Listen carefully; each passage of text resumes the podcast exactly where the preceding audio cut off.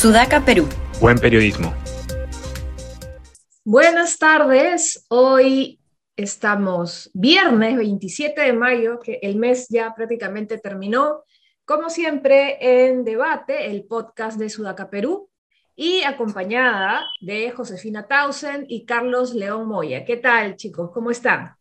Hola Fátima, hola Carlos. ¿Qué tal? ¿Cómo les va? Bueno, y ahora para cerrar la semana hemos eh, seleccionado algunos temas del día de, los cuales queremos eh, comentar. El primero de ellos es, miren, a dos días, me parece, de la reunión de Vladimir Cerrón con Pedro Castillo, la Fiscalía ha hecho un allanamiento a dos de sus dos inmuebles relacionados a él. Uno es un domicilio y otra una oficina que, según Cerrón, no le pertenece y eso ha sido debidamente acreditado.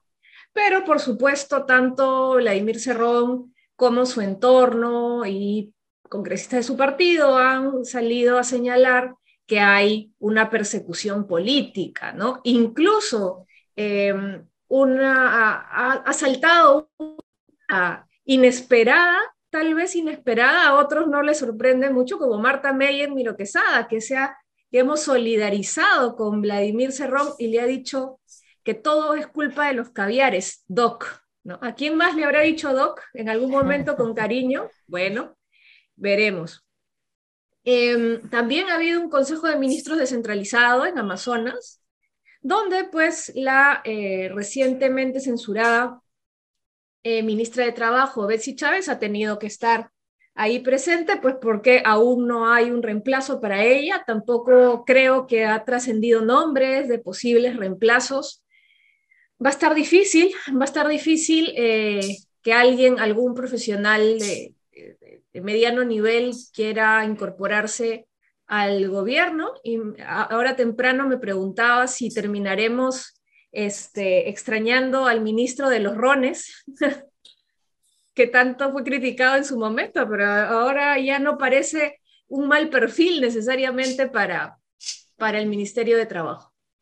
Y al final comentaremos un eh, hilo de Lourdes Paucar que nos da también eh, señales de qué está pasando con el partido aprista, hacia dónde están migrando sus militantes, que es algo que hace ya algunos varios programas nos preguntábamos y especulábamos. ¿Ok? Entonces, ¿les parece si empezamos eh, comentando el allanamiento a los domicilios vinculados a Vladimir Cerrón? A ver, Carlos. Sí, eh, vi la, la reacción graciosa, pues, ¿no? Este, en la primera vez no me encontraron nada. Entonces, en esas, ¿para qué con una segunda si en la primera no encontraron nada? Más allá de si hay o no nuevos indicios, diga, porque que allá la, la casa del secretario general del partido gobierno, quizá en otros momentos podría parecer este, increíble, ¿no? Pero creo que hace un buen tiempo la fiscalía tiene cierta independencia de distintos partidos políticos, lo, cual no quiere decir, evidentemente, con sus, este, con sus peleas sus refriegas internas, lo cual no quiere decir que no hayan intereses políticos detrás de uno u otro fiscal, por supuesto que, que los hay, y quizá en algunos un exceso de afán de figuración, pero, este, y, que, y que eso, ¿cuál un poco quiere decir? Que algunos de ellos no actúen motivados o filtren información haciendo que con los políticos, que me parece que es lo que ha ocurrido en más una ocasión, siendo que ningún partido los controla, y menos Perú Libre, que ni siquiera controla su bancada, no puede controlar a Betsy Chávez, menos más controlar la fiscalía.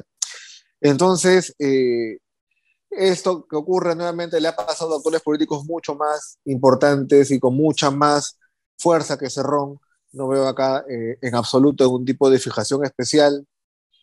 Eh, ¿No? Y bueno, pues digamos, la única que ha ido a consolar a Cerrón es, Marta Meyer. Este, es una alianza muy sui generis, ¿no? Marta Meyer y Denise Cerrón juntos contra la supuesta fiscalía que había, como que lo suficiente como para alegrar mi tarde.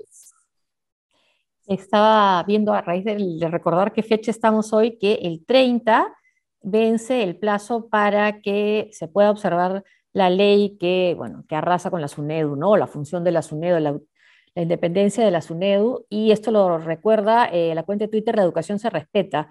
Y esto porque también hubo unas declaraciones de ayer que han pasado un poco desapercibidas del ministro y que las rescata, la educación se respeta, y dice que el presidente Pedro Castillo está esperando que venzan los plazos de la observación de la norma de contrarreforma educativo, educativa. El ministro está admitiendo que Pedro Castillo mintió a la población porque Pedro Castillo dijo que la iban a observar, ¿no? Y recuerda, la educación se respeta que vence el plazo para que remita la observación del autógrafo. Han pasado más de 20 días, ¿no? Y no ha hecho nada de eso, ¿no? Y con lo de Vladimir eh, Cerrón y Marta Meyer, además de lo del DOC, ¿no? Que nos es inevitable pensar en el otro DOC que hemos tenido que fue nefasto para, para nuestro país, ¿no? Quizás lo que estoy imaginándome que podrían estar de acuerdo ambos es en una en un gobierno, en una dictadura como la de Daniel Ortega, ¿no? un gobierno de Ortega, ahora ya dictatorial, con tantos eh, opositores presos, con unas elecciones sin competencia, no fueron elecciones, fue una designación. Y conservador. y conservador. Y conservador, sí.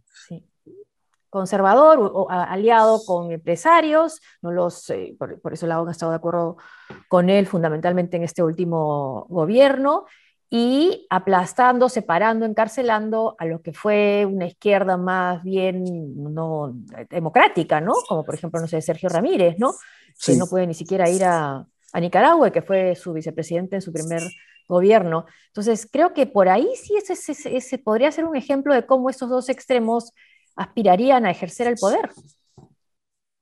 El anticaviarismo los une, pues. Sí. El anticaviarismo los une y, esa, ese encono este, contra los caviares, pues, hace que, que ya no, no, tengan en cuenta prácticamente nada más, ¿no? Porque, por ejemplo, Marta Meyer, yo sé, yo sé que ella es eh, ambientalista, ¿no? Que tiene en medio de todo este rollo pro medio ambiente, este, y por eso incluso lamentó cuando eh, Mirta Vázquez salió de la, de la presidencia del Consejo de Ministros, pero ¿qué tiene que ver ese, ese enfoque, digamos, conservador, pero, digamos, progresista en, en, cuanto a lo ambientalista con Perú Libre o con la figura de Vladimir Cerrón? Si no es el anticaviarismo, no veo otro punto de, de encuentro, ¿no? Bueno, el conservadurismo, pero yo creo que más que el conservadurismo es el anticaviarismo. Y simplemente un paréntesis político farandulesco. Hoy, no sé si vieron que en redes sociales eh, circularon unas fotos de Salvador del Solar con la actriz de la ah, novela Betty la Betty Fea. La Fea sí. Betty la Fea, eh, insinuando una supuesta relación o acercamiento, ¿no? Este, y de presidenta de Comoda a primera dama podría ser, ¿no? Y decía, o sea, decía don Armando que... a, Claro, claro. Oigan, pero díganme si no es potente un candidato como Salvador de Solar con Betty la Fea candidateando, yo creo que se la lleva. Sí, ahora, me has hecho pensar en la empezó con Nicaragua. Mm. Claro, porque por ejemplo en Nicaragua tienes, se van pues contra el centro, pues, ¿no? Se bajan sí. al centro, se bajan a liberales, izquierdistas moderados, paga pato Yoconda Belli, paga pato sí. este, Luis Fernando, Carlos Fernando Chamorro, Chamorro, sí. Chamorro, ¿no? Este, paga pato los liberales. Sí, van pagando pato todos. No digo, no me parece que eso sea factible en el Perú, no hay nadie con esa capacidad de movilización de Daniel Ortega, ni siquiera para ganar una, una, elección, ni siquiera con su ausencia de escrúpulos, pero ganas no le faltan. ¿no? O sea, es como recontra felices en una Nicaragua. O sea, ganas tienen, lo que no tienen es este, el aparato, pero sí, claro, ¿no? Ese, ese, lado, ese, ese lado de izquierda conservadora, uh -huh. que ahí no recuerdo quién decía, no, pero no son de izquierda porque son conservadores, y es como, Amigo, ¿qué te pasa? No, no, la izquierda necesariamente es por fuera, acá puede haber una izquierda conservadora que está en Perú Libre y que sí puede tener un arraigo fuerte. Bueno, creo que se lo han fumado un poco, sí. pero que no, ha corrido en otros países, este Correa fue antiaborto, este, Ortega está muy aliado con los, sí. con, con, con, los, con los católicos y cristianos, sí. con los cristianos. Sí, este, Chávez era un poco más raro. Mm. Pero hay un espacio ahí, creo, ¿no? Este, y, y, genera ese tipo de alianzas así, aparentemente contra natura. No santas, y, no o santas sí. quizás para ellos. Lo que, quizá lo que sea es, es, es, esta simpatía por el autoritarismo, ¿no? los autoritarismos. Es una izquierda autoritaria, es una derecha autoritaria y por eso molesta tanto el centro, porque el centro supuestamente o, el caviarismo es democrático, ¿no? Entonces quizás sea un poco eso también, ¿no? El, más, esas simpatías autoritarias. Ahora, en el, con el caso de la censura de, ayer de Betsy Chávez, hoy la estuve escuchando en el Consejo de Ministros descentralizado, otro, esta vez en Amazonas, y Claro, ella le echa la culpa al Fujimorismo, pero en ningún momento menciona que también han sido culpables de su censura los aliados del gobierno. Entonces, cuando insisten todos los ministros que han estado hablando y solidarizándose con ella, no me dicen que están siendo que no pueden gobernar, que les ponen trabas, los obstaculizan. Los, ¿quiénes son? Su propio aliado, que es Vladimir Cerrón. Entonces, sí me dio la impresión de bastante soledad del gabinete de Pedro Castillo y de Pedro Castillo, ¿no? Porque con esta unión de Cerrón con la derecha, tienen los votos necesarios para censurar a una ministra muy cercana al presidente, ¿no? Y al, y al primer ministro Aníbal Torres.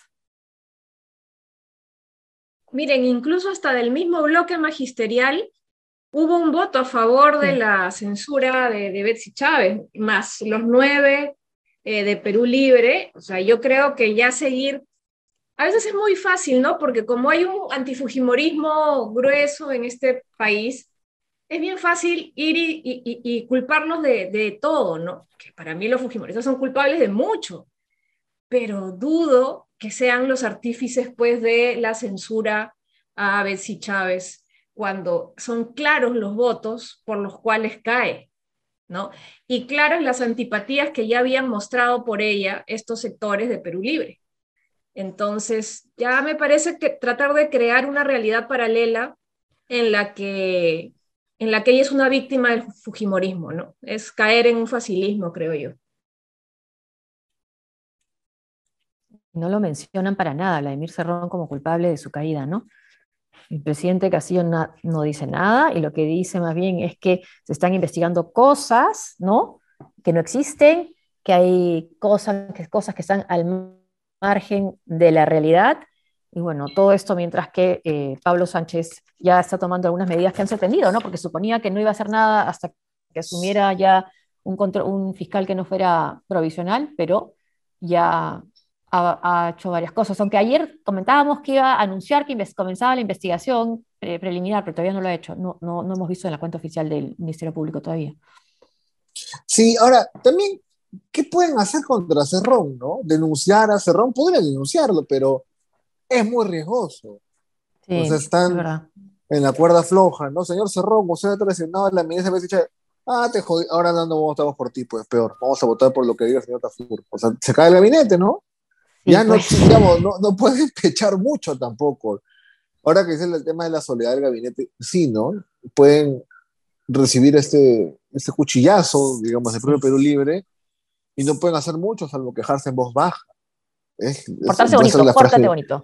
Claro, ¿no? Como diría Bad Bunny, me porto bonito. Sí, pues muy frágil allí, no, no tiene mucho que hacer tampoco. Muy, pues, muestra eso, ¿no? O sea, ¿qué, qué nivel de fragilidad que la propia banca de gobierno, que supuestamente hay una alianza clara con ellos, no, lo, no, no, la, no, la, no la honra enteramente. Seguía por Pero son, aliados, son aliados, no camaradas, acuérdate. Pero aliados, es lo que él ha dicho. Claro. Y esto, y no es de aliados censurar a una ministra para él eso sí puede ser un aliado, pero no un camarada, ¿no? O sea, en, esa idea distorsionada que tiene, pues, este, y trasnochada, diferencia, ¿no? Sí, pero, es como ofensivo que te digan, no eres mi camarada. ¿ah? Yo sí mm. me lo tomo, yo sí, no, me dicen, no eres mi camarada. Yo, ¿qué te pasa? O, me parece bien ofensivo que te A mí me parece, yo lo tomo así ofensivamente, ¿no? No eres mi camarada. Mi camarada, no, hay un tema de tú no estás en la misma ruta que yo, somos aliados circunstanciales. Entonces, detrás de esa frase, una, una, lectura este, más securista es, causa, yo sigo la vía correcta. Es, ser aliado es algo utilitario, ¿no? En cambio, ser camarada es, un, es, un, compañero, es un compañero de ruta, ¿no? Que fue utilitario. De ruta. Claro. Ha sido utilitario, pero Castillo lo nombró porque él no podía ser. Sí, pues, no, en realidad ya debe tener una frustración grande Cerrón, ¿no? Diciendo, este pudo haber sido mi lugar, yo puedo estar acá montando caballo, ¿no? Este, echándome, no sé, jabón palmolive en la plaza de armas y ahora, mira, ni siquiera puedo poner un ministro. Debe ser una frustración tremenda. Cerrón, por momentos me da pena, ¿no? En las noches, así, con frío, en ese frío limeño, pienso en Emil Cerrón y digo, no debe estar pensando que la banda pudo ser suya. Tiene una cuestión psicológica y bien fregada, no me parece tan menor tampoco. Sí. Yo en su lugar estaría también perturbadísimo. Sí, bueno, pero ya tiene un TC más o menos eh, como él quería, ¿no? Sí, sí, pero le llenaron su casa, ¿no? Le han quitado su pues, laptop, seguramente, su Chromecast. Su laptop, sí, salió. Su, iPad, mi iPad, mi iPad, quiero jugar Candy Crush, se la lleva por ese rom. Un, minis, un eh, simpatizante Perú Libre que entrevistaron decía, pero ¿cómo puede ser? ¿Qué más van a encontrar? Han encontrado su computadora, gatos, perros y otras cosas. Sí. Y después decía, todo esto, todo esto me llama la atención porque es muy dinámico. Y digo, bueno, sí, pues dinámicos del centro, ¿no? Sí. Decía el mismo simpatizante. Sí, claro, no tiene todo el poder, pero lo está tratando de ejercer como, ya vemos, como con otros aliados, que no necesariamente son camaradas. Tampoco. Claro, y, los va a utilizar, y los va a utilizar para presionar todas las veces que, que pueda, ¿no? Cada vez que sienten que, que eh, el presidente Castillo se descarrila de los propósitos del partido, no escatiman en las modalidades de presión, o sea, ya están a unos pasos de que el presidente Castillo amanezca con la cabeza de un caballo ahí en, la cama, ¿no? Este, porque ya se aferran a, ese control que sienten tener sobre él. Sí, y ahora, ¿qué juega ahí Vladimir Cerrón con esta, ah, como llama Lourdes Paucar, eh, la periodista, esta arremetida contra el Jurado Nacional de Elecciones, ¿no? Ella va haciendo una, línea de tiempo, ¿no? El Congreso aprueba la ley que beneficia a partidos y está fuera del cronograma electoral. Hay un ataque militar de Acción Popular al local del jurado, amenaza de Acción Popular de denunciar a miembros del jurado. El abogado prista Carlos Calderón denuncia constitucionalmente al titular del jurado, Jorge Salas, y desde la prisión Samir Villaverde acusa sin pruebas al Jurado Nacional de Elecciones en presunto fraude electoral. Y luego ella precisa, y esto va a raíz de lo que comentamos hace algunos programas y comentaste tú al inicio, Fátima, Carlos Calderón, quien denunció al presidente del jurado, ya no es del APRA, ahora milita en Renovación Popular y es candidato a la alcaldía de Trujillo. Claro, yo le decía que los apristas, un grupo, un grupo, por lo menos no, no se puede generalizar, ha encontrado eh, simpatía y, cierta afinidad en Renovación Popular. Eh, yo entiendo que ahí está, digamos, el, espacio que tal vez militantes apristas que ahora pues no tiene inscripción el partido pueden encontrar como plataforma. Sí, bueno, coinciden también en los canales en los que aparecen, ¿no? Igual, digamos, lo que me, sigue superior es la ausencia de cabezas, ¿no? En el sentido que mm. se va eh, estos cuadros, digamos, puedes llamarlos intermedios, pero no públicos, ¿no? Los cuadros públicos no tienen a dónde ir, tienen que morir casi en el APRA, ¿no? Este, es bien inusual que alguien emprenda una aventura por fuera, donde lo intentó Cornejo. Este, pudo haber tenido éxito, pero una vez cayó, bueno, entre eso yo debería, no, terminaron hundiendo, los, su bigotitos estaban así hundidos en concreto. Este, pero eh, no hay, pues, digamos, más allá, digamos, de, esa intención, de estos cuadros, ¿no? De reinventarse, casi, ¿no? Como en pandemia, ¿no? Se reinventa, el después de pandemia, van a decir a cualquier partido que vayan encontrando, no tienen donde, eh, eh, no tienes tampoco un cuadrazo que tú digas, oye, eso estás perdiendo, ¿no? ¿Quién? Este, Nidia Vilche. No hay, pues, ¿no? O sea, para que Nidia Vilche sea lo más visible que tengas, es que estás en una situación bien crítica, ¿no? Bien triste. Ojalá hubieran cuadros, ¿no? claro, ¿no? Sí, faltaría un partido de, izquierda democrática, ¿no? Que en todo caso se deslinde de lo que puede ser caviar, porque tiene una posición más fuerte frente a lo que puede ser un tema no sé, gobiernos socialistas, ¿no? Pero... Eh, en, en, todo caso, para no ser injustos, pues no sé si le va a ser injusto con el APRA, pero no es un tema solamente del APRA, pues, ¿no? No, es un tema ¿no? general, pero digamos, este, esa ausencia de cuadros es notoria en varios lados y en APRA también. Pero se esperaba más supuestamente un partido con tantos años, ¿no? Pero no había ningún interés de formar cuadros, parece tampoco, ¿no? No, pues, no, pues parece que no. Es, eh, no, no, hablando así Alan García como así que no, no eclipsar al sol. Ataron su suerte a Alan García, exacto. y su futuro. Y, su, o su pasado. sí. Sí, sí, sí, sí. Y, los, los, cuadros que habían relativamente jóvenes, em, yo creo que se, que se hartaron en estas últimas elecciones cuando no se pudo inscribir la lista, ¿no? Y, y, muchos sé que asumieron que fue a propósito, ¿no? Que no simplemente fue una negligencia, sino lo tomaron como un boicot interno del partido. Entonces muchos también se alejaron, lo poco que quedaba, digamos, de cuadros medianamente buenos en el APRA, se alejaron un poco a partir de ahí. ¿Cómo, no van a subir la inscripción? Pues no, no, no fui porque me quedé sin, sin datos. Sí, verdad. es muy trágico, ¿no? Todo ese avance histórico del APA de los años 30, la persecución contra Sánchez Cerro, las catacumbas, para acabar, ¿no? Porque no, no me quedé sin datos. No llegué, me quedé sin datos, no puedo subir el PDF, el fin del APA. No llegué a tiempo, me cerraron la ventanilla. sí. Sí, pues en realidad patético, sí. Muy sí, triste. Sí. Y ya con eso, pues, lo poco que, quedaba se terminó de hundir. Pero bueno, eh, igual yo creo que el APRA pasará un tiempo de repente, pero se va a volver a, a, reorganizar. Seguramente no será lo mismo de antes, pero no creo que el partido... Es un partido con mucha tradición como para desaparecer, ¿no? ha sobrevivido el primer gobierno de Alan no va a sobrevivir una pérdida de, inscripción, digo yo, pero veremos cómo se va desarrollando eh, el tema, ¿no? Ahora luego de las elecciones. Y nos hemos quedado sin tiempo nuevamente. Sí, nos vemos el día de mañana. Ah, no, mañana es sábado, el lunes. Ya el lunes vamos a descansar el fin de semana. El día lunes no olviden seguir las redes sociales de Sudaca Perú en Instagram, Facebook, Twitter, YouTube, Spotify, SoundCloud y escuchar religiosamente nuestro podcast que sale al promediar las 6 de la tarde de lunes a viernes. Que tengan un buen fin de semana, Josefina, Carlos. Gracias, buen fin de semana para ustedes, para todos los que nos siguen. Gracias por estar ahí. Cuídense, nos vemos. Nos vemos, chao.